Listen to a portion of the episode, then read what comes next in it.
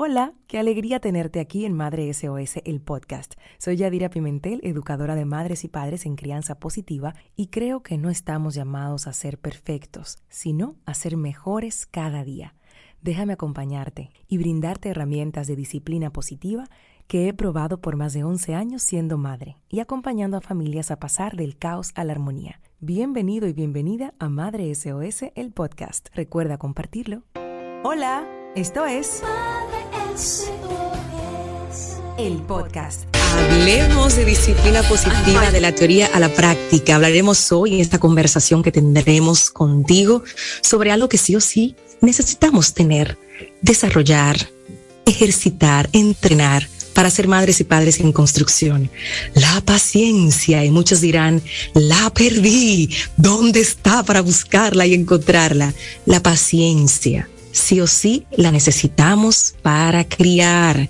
No es opcional. Además, no podemos comprarla ni en la farmacia, ni por internet, ni pedirla en, en, una de estas aplicaciones que pedimos a través de nuestro celular, que nos traigan un poco de paciencia a casa para criar. No, la verdad es que es, es una de esas cualidades que necesitamos para poder conectar con nuestros hijos y bien criar. Entonces, ¿qué pasa? Y escucho mucho a, las madres y a los padres cuando estamos en, en, talleres, es que yo soy muy impaciente, es que yo pierdo la paciencia rápido. Y de hecho yo, yo tenía, y lo confieso y lo he dicho en muchas ocasiones, que mi, mi mecha era muy corta, antes de ser mamá, por supuesto.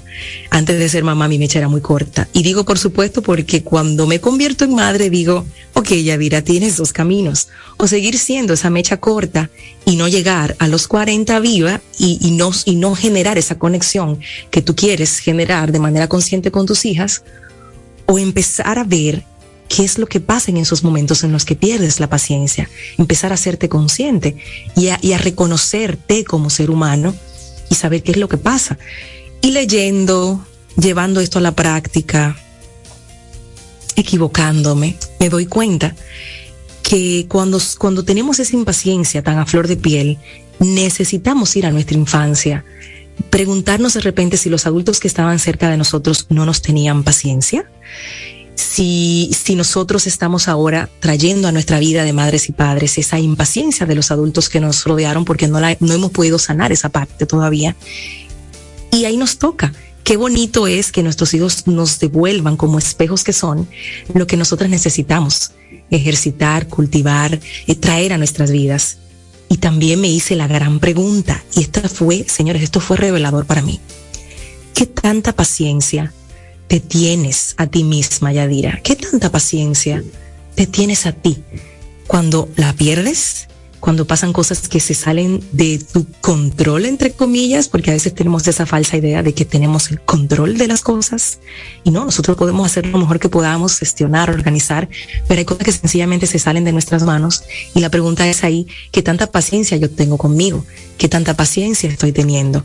Y estamos transmitiendo en vivo un saludo cordial a, a las madres que se están conectando a través de nuestra cuenta en Instagram. Y vamos a tomar algunos puntos para poder nosotros cultivar la paciencia a partir de hoy y dejarlo de tarea para quienes nos escuchan y quienes nos están viendo en este momento bajemos un poco las expectativas que tenemos del ideal de maternidad y del ideal de nuestros hijos. A veces esperamos demasiado de un niño de dos años, demasiado de un niño de un año. Estamos esperando mucho de un niño que esté en transición hacia la preadolescencia o hacia la adolescencia, porque estamos viendo en ese niño tal vez un adulto en miniatura y no es así. Hay desarrollo distinto, ese cerebro se está apenas desarrollando, le tomará hasta los 21 años formarse por completo y todavía tú que tienes más de 21 sabes que estás en constante aprendizaje, en constante crecimiento. Entonces vamos a bajar las expectativas. No puede un niño de dos años estar tranquilo como una estatua sentado todo el tiempo porque no es la naturaleza de un niño de dos años. Tiene que estar moviéndose, necesita tocar, necesita explorar.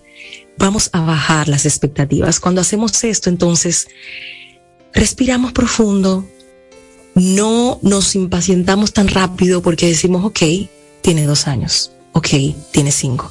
Ah, está bien, está entrando en una etapa de adolescencia complicada. Entonces empiezo a empatizar, empiezo a conectar desde un lugar donde me permite a mí ser esa mamá ser ese papá que mi hijo o que mi hija necesita y no pierdo la paciencia tan rápido. Entonces, número uno, bajemos la expectativa. Número dos, empatizar, esa palabra que está tan de moda. Ponernos en el zapato del otro, de repente 100% no podemos, pero sí, sí por un momentito, conecta con ese niño, conecta con esa niña, con ese adolescente y piensa que detrás de ese comportamiento que a ti te ha hecho perder la paciencia, que no es culpa del niño porque tú eres el adulto, es como un poco hacernos responsables de ese momento en el que perdemos los estribos porque soy yo que lo estoy perdiendo. A ti nadie te hace perder la paciencia. Tú la pierdes la paciencia. Me explico. O ser adultos y conectar. En disciplina positiva vemos un, un iceberg, como un, como un bloque de hielo con el que se topó el Titanic. El Titanic solamente veía el iceberg, o quien iba, quien iba al timón veía el iceberg. Lo que se ve solamente es ese comportamiento inadecuado, es esa palabrota que dicen, es esa puerta que trancan. Eso es lo que se ve pero la roca mayor de ese iceberg está debajo y ahí tiene que ver con lo que siento, con lo que creo, con ese sentido de pertenencia que a lo mejor no estoy experimentando, con esa conexión con mamá o con papá que no estoy sintiendo. Y lo que pasa es lo que veo. Es bien difícil, pero no imposible, ver qué hay detrás del comportamiento de tu hijo. Este fin de semana hubo una explosión aquí una explosión de esas intensas. Pero como venimos trabajando estos temas y poniendo en práctica, yo tenía dos opciones. Yo tenía la opción de subirme encima de esa ola y seguir atropellando el momento. O lo que hice, el poder de esos cinco segundos, que es otra de las herramientas que quiero compartir hoy, donde yo decido qué hacer como adulto, donde, donde no se me destapa ese cerebro reptiliano que solo reacciona o, huye o ataca, sino que me voy aquí a la parte frontal y digo, ok, yo soy la adulta, ella tiene tantos años y muy probablemente ese iceberg debajo esté mucho más grande que lo que yo estoy viendo ahora, que es una niña que está hablando en un tono inadecuado. Le pongo el límite inmediatamente y le digo, estás hablando en un tono que no es el que aquí se admite, porque aquí no nos gritamos, pero yo sé que hay algo más. ¿Lo quieres hablar ahora? O sea, yo sé que te está pasando algo más, que tú no vas a explotar porque sí, por querer hacerme sentir mal, por querer y respetarme a mí, que soy la autoridad. Yo, yo sé que no va por ahí. Hay algo más, porque yo conozco a mis hijas. Si estás lista para hablarlo ahora, lo hablamos ahora. Si no, te dejo el tiempo para que medites. ¿Qué pasa? ¿Qué es lo que tú sientes que te ha llevado ahí? Y lo hablamos cuando tú estés lista. Y me retiré al cabo de, pocas horas me explica, mami, tuve una semana muy difícil, muchos exámenes sorpresa que están apareciendo ahora en la última parte del, del año escolar y eso me pone muy tensa, muchas tareas y este momento yo lo quería vivir eh, así, así yo lo, pensé. Entonces, tal o cual cosa ocurrió me lo arruinó, yo sentí que me lo arruinó y por eso, por eso hablé así, por eso alcé la voz, te pido disculpas. Así, así me lo dijo. Digo, antes de que tú me pidas disculpas, estás disculpada y yo sé que pasaba algo más, porque estamos trabajando en generar esa conexión desde hace años.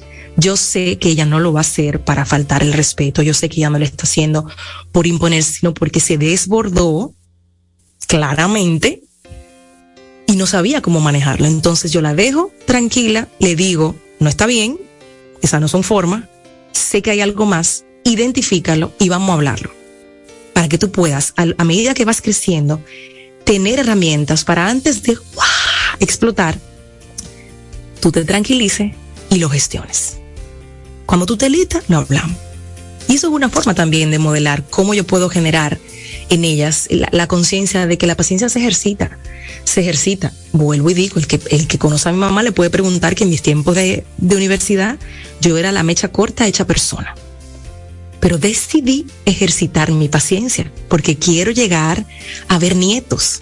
No me quiero morir de un infarto, además quiero también modelar de esa forma. No es que no la pierda, no es que esta cara que ven aquí ahora en el live y que escuchan a través de la radio no la pierda, pero cuando la pierdo, son momentos en donde digo, wow, sí, y me vuelvo al iceberg, voy a mí, digo, ok, ¿qué hay debajo de esa conducta que tuve yo?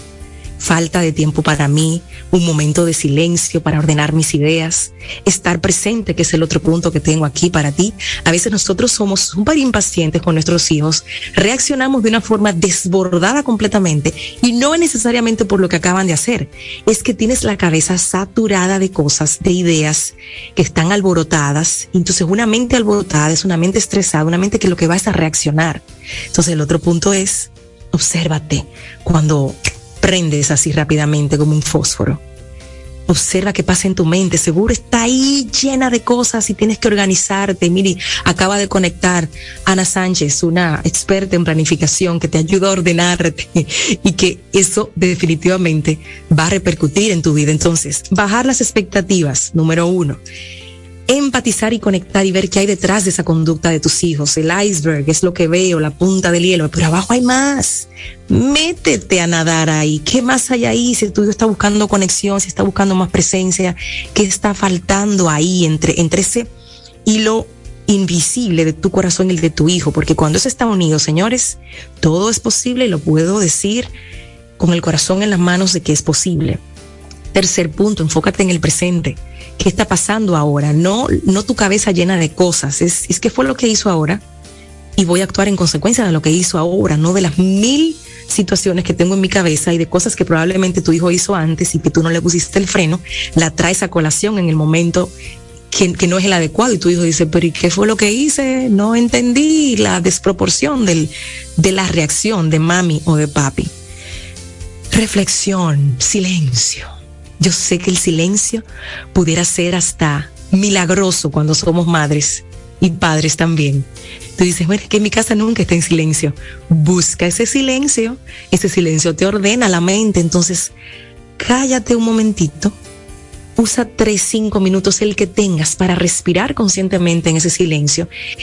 Y pasa algo mágico, de verdad pruébalo y, me pasó algo bastante curioso en el recreo de mamá. Varias madres decían, es que a veces solo necesitamos detenernos y respirar, porque hay un cambio en mi respiración, hay un cambio en los latidos de mi corazón, hay un cambio físico que va a ayudarte a ti a tener también ese cambio en tu conducta, en cómo tú vas a gestionar ese momento, en cómo tú vas a aprender algo tú y enseñar algo a tu hijo en ese momento. Entonces, basta a veces con detenernos y respirar y buscar ese silencio. Yo lo busco tempranito en la mañana cuando la casa está en silencio total. Lo busco y lo encuentro y lo busco con intención. Ahí van e-, ese, ese pack de herramientas. Me detengo, busco el silencio, respiro de manera consciente, busco cómo escuchar solamente mi respiración y organizo mis ideas. Y eso te da paz, porque a veces estamos como la computadora llena de tabs y una cabeza así, señores, es un estrés, es una impaciencia, porque tú misma no, no, no estás logrando organizar tu cabeza. Entonces, ahí va la otra. Tiempo para ti. Y la digo casi en el final, pero va al principio. Ese tiempo para ti, para organizar tus ideas, para encontrar el silencio, para crecer personalmente, para crecer espiritualmente, para crecer emocionalmente, son necesarios para tu cultivar la paciencia.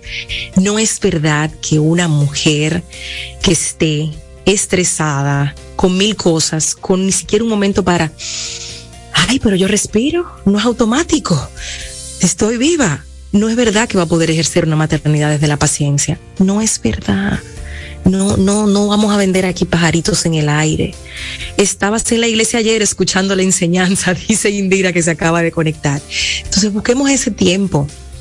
Yo puedo decir, y repito para los que se acaban de conectar, mecha corta era yo en mis tiempos de adolescencia y de universidad, pero mecha corta nivel Dios. Cuando me convierto en mamá, hago ese, esa, tomo esa decisión en un momento que, que fue como que me, me, sobrepasó. Yo dije, wow, pero de verdad, ¿qué, ¿cuál es la mamá que Yalía necesita? En ese momento solamente la tenía ella.